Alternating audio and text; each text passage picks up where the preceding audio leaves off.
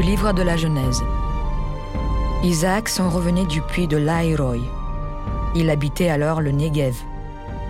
Il était sorti à la tombée du jour pour se promener dans la campagne, lorsque, levant les yeux, il vit arriver des chameaux. Rebecca, levant les yeux elle aussi, vit Isaac.